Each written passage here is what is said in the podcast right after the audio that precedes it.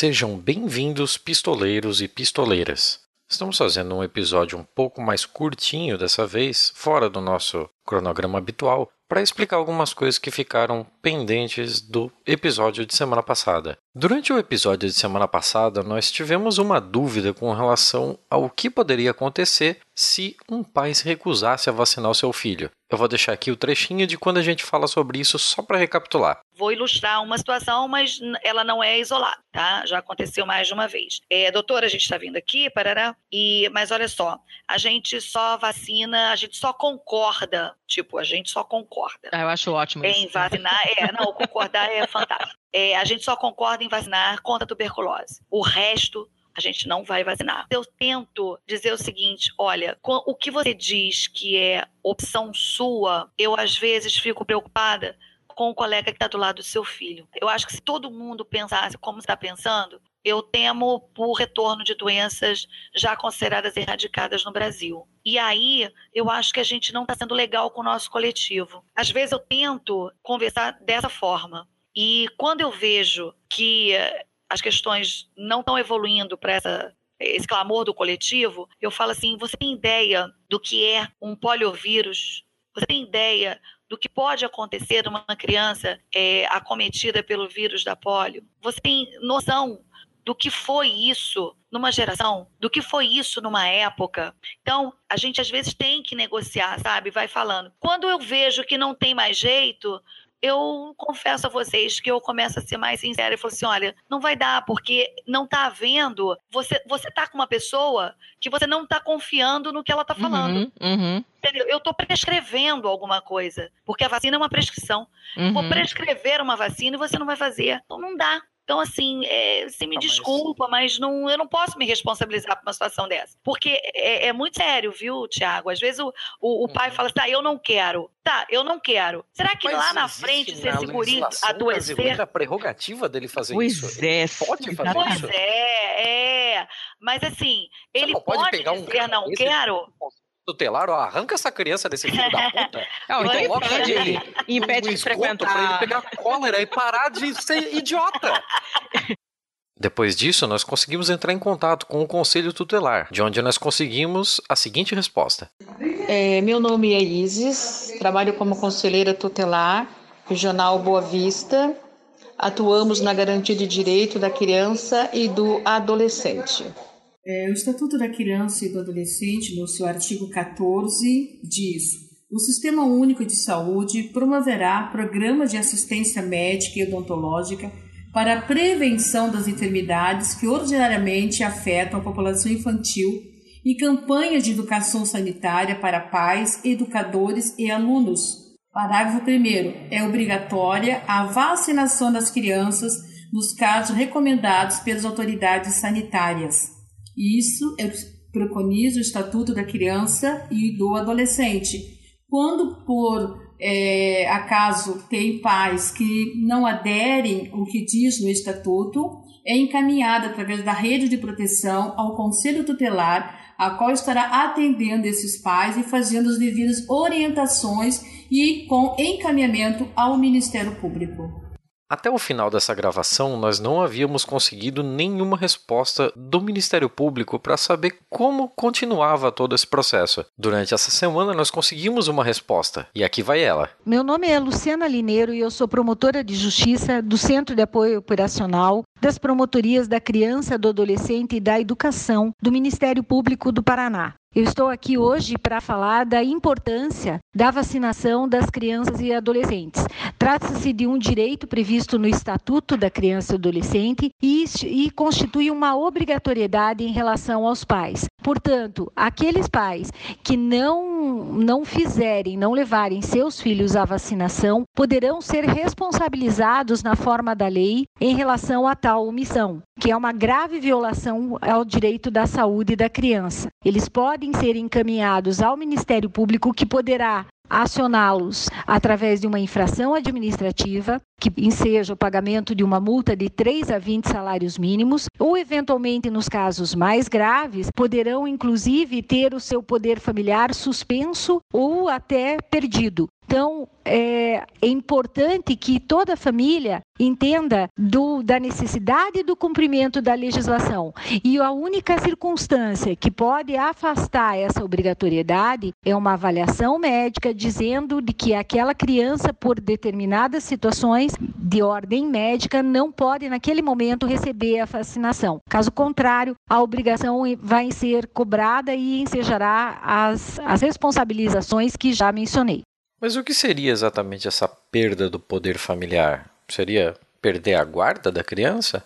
É mais que isso, é a possibilidade da perda da criança para sempre, é a destituição do poder familiar, é mais do que a perda da guarda, é perde o poder familiar e a criança pode ser colocada para adoção. Bem, aqui a gente já está falando de um caso extremo, não que vá chegar necessariamente a esse ponto. De qualquer forma, será que são muitos os casos? Por sorte, são poucos os casos é, em que a situação chega nesse nível, é, de ter que entrar com as ações contra os pais e, e determinar a vacinação por, por ordem judicial. É, mas o que tem nos assustado é o aumento do índice dos pais que não têm levado essas crianças. Então, a gente expediu uma recomendação para que os promotores se articulassem através da rede de proteção, educação, assistência e saúde para verificação dessas carteirinhas e, e uma mobilização para que a vacinação ocorra mesmo.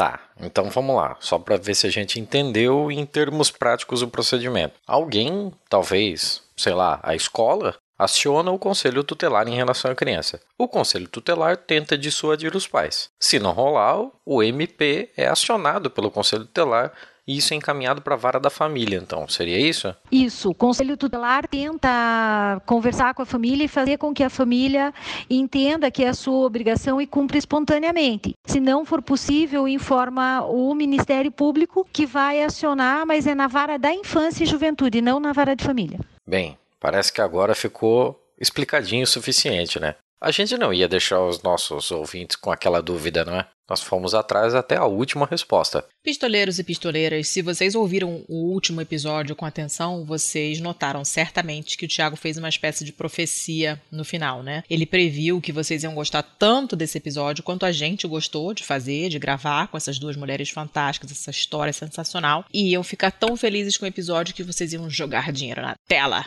para dar para gente, e, né, como recompensa por este trabalho bem feito. Então, se vocês quiserem realizar a profecia do Tiago, que eu acho uma ótima ideia, acho tendência, é muito fácil. Vocês vão lá no nosso site, no pistolando.com, sem o BR. Ali no alto, onde tem escrito podcasts, textos, contribua, você vai no contribua. E aí dali você vai direto para o site do Catarse, para o nosso, pro perfil do nosso projeto dentro do Catarse. Aí você escolhe como pagar. Você pode contribuir com 5 real, com 10 real, com mais real.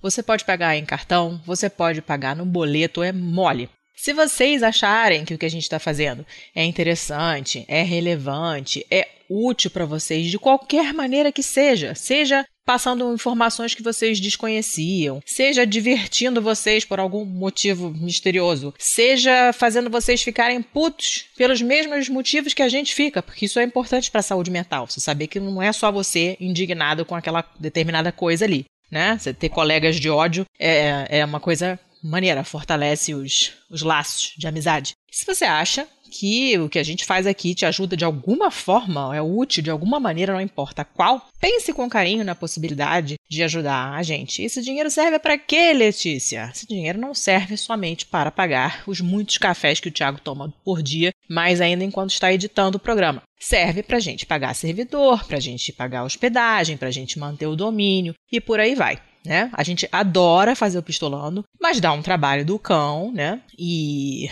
e essas despesas fixas saem diretamente do nosso bolso. Seria muito bacana a gente conseguir manter o projeto no ar sem desembolsar nada. Seria mais maneiro ainda conseguir ter uma reservinha para comprar um microfone novo o dia que esse aqui quebrar, aquelas coisas, né? Inclusive, Gostaria de agradecer aos dois últimos catárticos que se juntaram à lista, que são a Camilinha, diva musa da arquitetura, beijo, muá, O Elvis, que é aqui de Curitiba, eu ainda não tive o prazer de conhecer, porque ele ainda não foi aos Cracontos, mas eu sei que irá e nós iremos nos conhecer. E ajudar, agradecer a todo mundo que nos apoia, compartilhando o link. Se você não puder ajudar a gente com grana, cara, compartilhe o link, retuita, sugere para os amigos que estão perdidos sobre um determinado assunto. Teu amigo tá falando merda sobre urna eletrônica, joga um link na cara dele, manda ele ouvir, né? E coisas desse tipo. Isso já ajuda bastante a gente. Uma coisa que ajuda bastante a gente também, sabe o que é? Feedback. Quando vocês falam com a gente, primeiro a gente entende para quem que a gente está falando,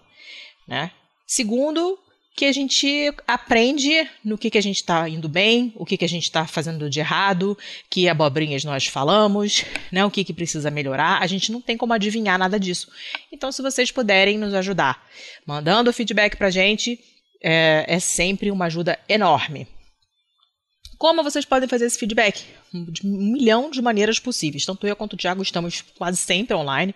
A gente responde a todo mundo e responde normalmente rapidamente. Então, não importa a maneira que você escolher, a gente vai te retornar. Quer mandar um e-mail? Manda para contato@pistolando.com. Quer mandar alguma coisa no Twitter? Estamos lá no Twitter, arroba pistolandopod. Eu, pessoalmente, estou no Twitter como arroba pacamanca. Sim, paca, o pequeno mamífero, manca, aquela que manca, tudo junto, minúsculo. O Thiago está no Twitter como arroba Thiago underscore CZZ. A gente está no Instagram também como Pistolando Pod, mas finge que não estamos porque não tem movimento nenhum ali. Uma coisa que eu gosto muito que acontece quando acontece é vocês deixarem comentários no post relativo ao episódio lá no site e aos textos também, né? Nos textos que a gente coloca no site de vez em quando, porque é, ali outras pessoas têm acesso aos comentários e pode ser que nasça uma discussão bacana. Então, se tiverem algo de interessante a dizer, deixem um comentário lá no site. Beleza?